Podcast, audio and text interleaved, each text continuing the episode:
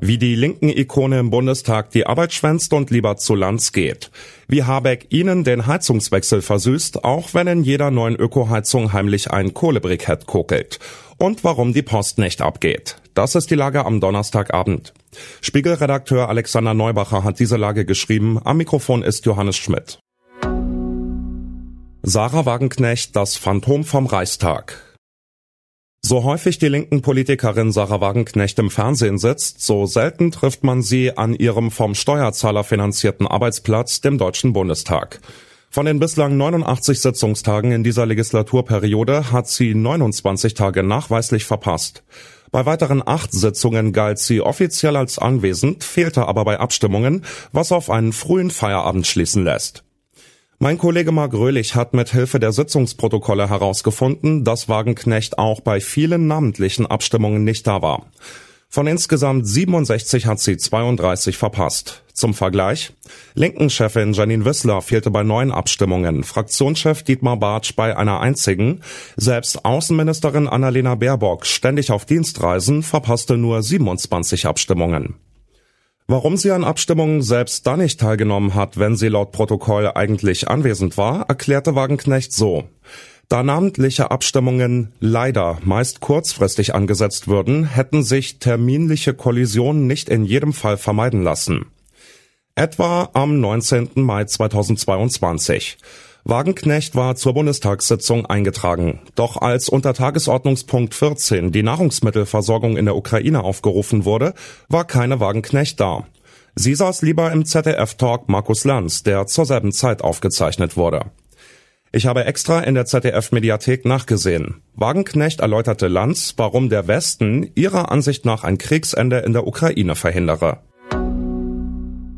Neue Heizung, Habeck Zeit, Bundeswirtschaftsminister Robert ist ja nur Geld Habeck von den Grünen hat heute ein milliardenschweres Förderprogramm angekündigt, um Hauseigentümern den Abschied von der Öl- oder Gasheizung zu erleichtern. Haushalte mit niedrigem Einkommen sollen einen höheren Zuschuss bekommen als Besserverdiener.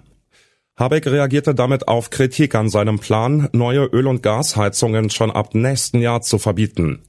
Wo das Geld für die Förderung herkommen soll, ist aber noch fraglich. Der Minister äußerte sich wolkig. Die politische Logik sagt, die finanziellen Möglichkeiten, die gebraucht werden, müssen bereitgestellt werden. Der Wirtschaftsminister müsste auch noch die Frage beantworten, warum es ökologisch vorteilhaft sein soll, wenn die vielen neuen Wärmepumpen noch für längere Zeit mit besonders dreckigem Strom betrieben werden. Wie das Statistische Bundesamt heute mitteilte, stieg der Anteil von Kohle an der deutschen Stromproduktion letztes Jahr auf genau 33,3 Prozent.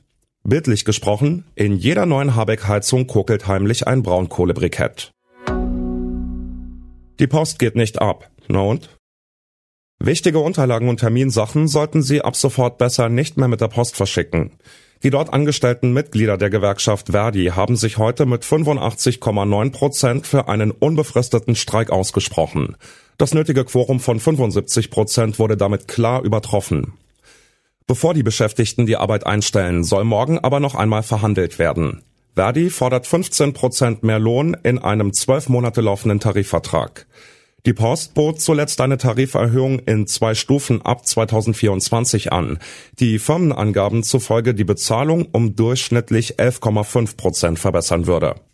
Als Außenstehender ist man einerseits geneigt, den Beteiligten zuzurufen, sie möchten sich doch bitte gleich in der Mitte treffen, anstatt wochenlang den Briefverkehr lahmzulegen und sich schließlich mit kampfmüden, übernächtigten Gesichtern genau da zu treffen, in der Mitte. Denn so läuft es ja häufig bei solchen Auseinandersetzungen. Andererseits denkt man, ach ja, Schneckenpost, ob's Tage oder Wochen dauert, ist inzwischen auch fast egal. Was sonst noch wichtig ist. Kreml-Sprecher bezichtigt den Westen als Drahtzieher. Ermittlungen zu den Explosionen an den Nord Stream Pipelines deuten jüngsten Medienberichten zufolge auf eine ukrainische Tätergruppe hin. Der Kreml verbreitet seine eigene Theorie. Deutschland fehlen fast zwei Millionen Arbeitskräfte. Die Zahl der unbesetzten Stellen in Deutschland hat mit 1,98 Millionen einen neuen Höchstwert erreicht. Die Betriebe buhlen um passendes Personal, weil ein Großteil der Jobs sofort zu besetzen ist.